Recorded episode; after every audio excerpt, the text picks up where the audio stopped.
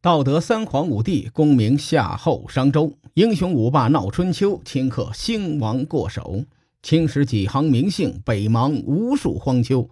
前人种地，后人收，说甚龙争虎斗？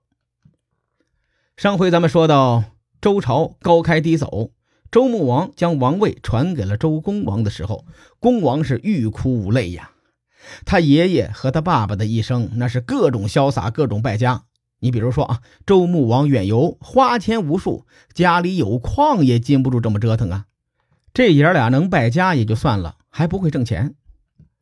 到了周公王的后期，周朝出现了很多明显的衰败的趋势。首先一点就是国库没钱了。治理臣子的手段最核心的四个字就是赏罚分明。咱们先不说罚，先说说赏。臣子有了功劳，做天子的，你总得打赏吧？可是国库里没钱了，怎么办呢？有一句话叫做“普天之下莫非王土”，周天子还有土地呀，把土地就分封给功臣算了。那土地可是不可再生资源呐，分出一块就少一块了。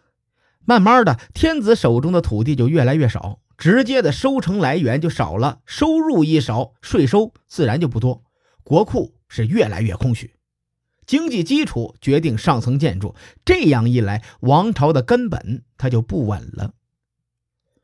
周公分封天下的时候，分了七十多个诸侯国，而纵观整个的周朝历史啊，根据不同的史料说法，有的说分了八百个诸侯国，有的呢则说是一千两百个。在西周的初期呢，没少分封。没钱了，给那就分封一块地，你自己去收租子去吧。这种情况呢，就好比现在的一个上市公司，现金流断了，大老板一拍脑门说：“年底不给你们发奖金了啊，改为分股份。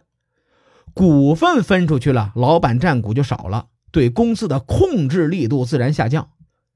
只要突破一个临界点，这个公司十有八九就会发生动荡。”周朝对诸侯国控制力度降低，就再难维持一个一骑绝尘的实力。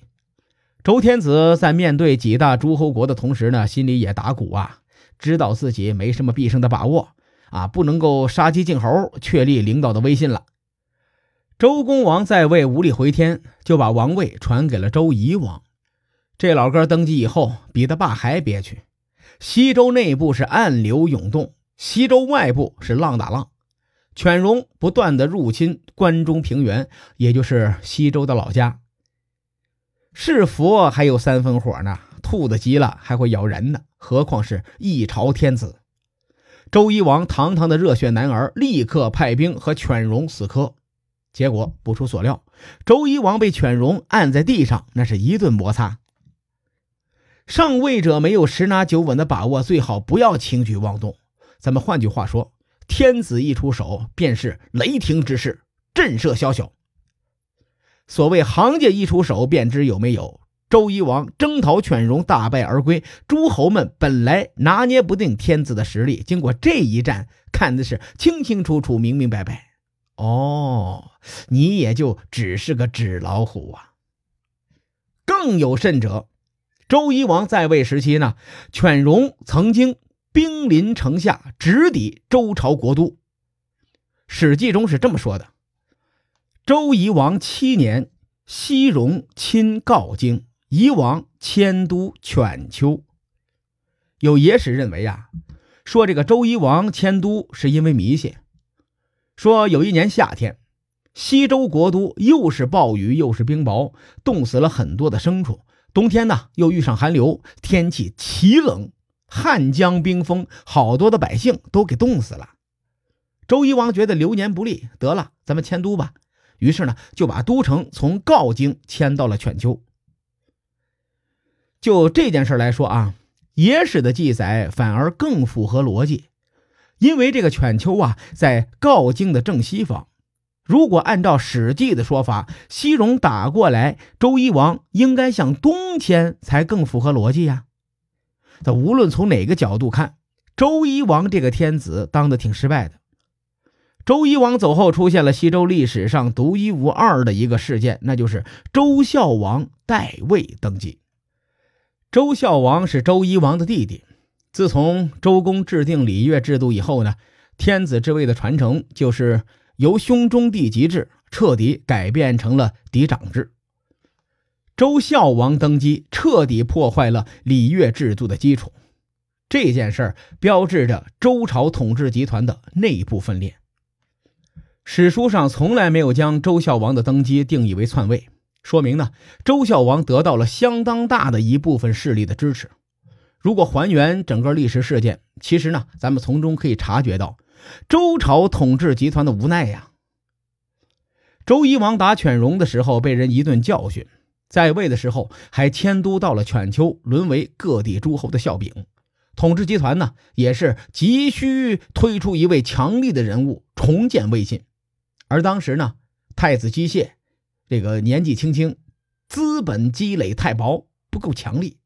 此时，周孝王的登基是集团内部各方势力平衡的一个结果。这件事儿可以说是有利有弊。从结果来看，当年周公制定这个礼乐制度，用的是诛心术，诛的是诸侯的权力欲。随着周王室的衰落，各地诸侯已经是蠢蠢欲动。欲望膨胀了，但苦于礼乐制度的束缚，他都悄悄的。周孝王违反祖训，破坏礼乐制度，那各个诸侯自然是上行下效，心思活络起来。几大诸侯逐鹿中原的权力欲开始滋生。如果周孝王是千年一遇的圣主，那这个事儿呢，还是有回转的余地。只要用雷霆手段一震天下。作为内圣外王，万民臣服，那可以用一套新的统治思想，重新将诸侯们的权力欲给束缚起来。这种圣主是万中无一呀，明显他不是周孝王，所以他在台上没能挽救摇摇欲坠的西周。不仅如此，他分封了一个人，这个人的后代几百年后彻底的影响了中国的历史走向。这个人叫做妃子。是非的非，这人呢是养马的马夫。自古马匹都是战略物资，那个时候呢，马匹等同于现在的主战坦克。西周养马的技术很烂，马匹供应不足，妃子呢则是一个养马的高手，所以被周孝王非常的重视。话说有这么一回，外族进贡了一百匹马，大部分都是母马。周孝王呢，在今天陕西陇县附近，就花钱买了块牧场，让妃子去养马。妃子养了几年马，周王室马群大增。周孝王很高兴，就把他呢封为子爵，封地就在今天的甘肃清水县附近。这个妃子的祖宗是商王帝辛手下的大将，在牧野之战中战死的乌来，而妃子的三十七代孙。姓嬴，名政，是后世一统中国的秦始皇。当时甘肃清水县那里叫做秦邑，妃子摇身一变成了秦国的开国君王，第一代秦王。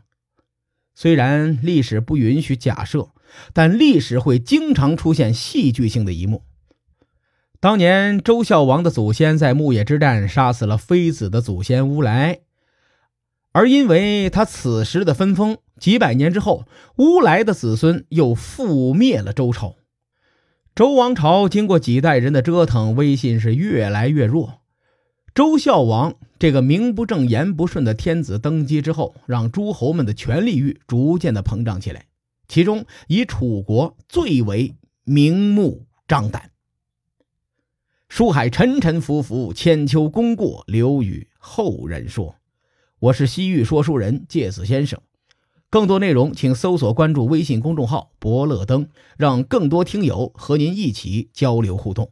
伯乐灯将定期为粉丝发放福利，愿我们的存在让您对明天更有期许，后会有期。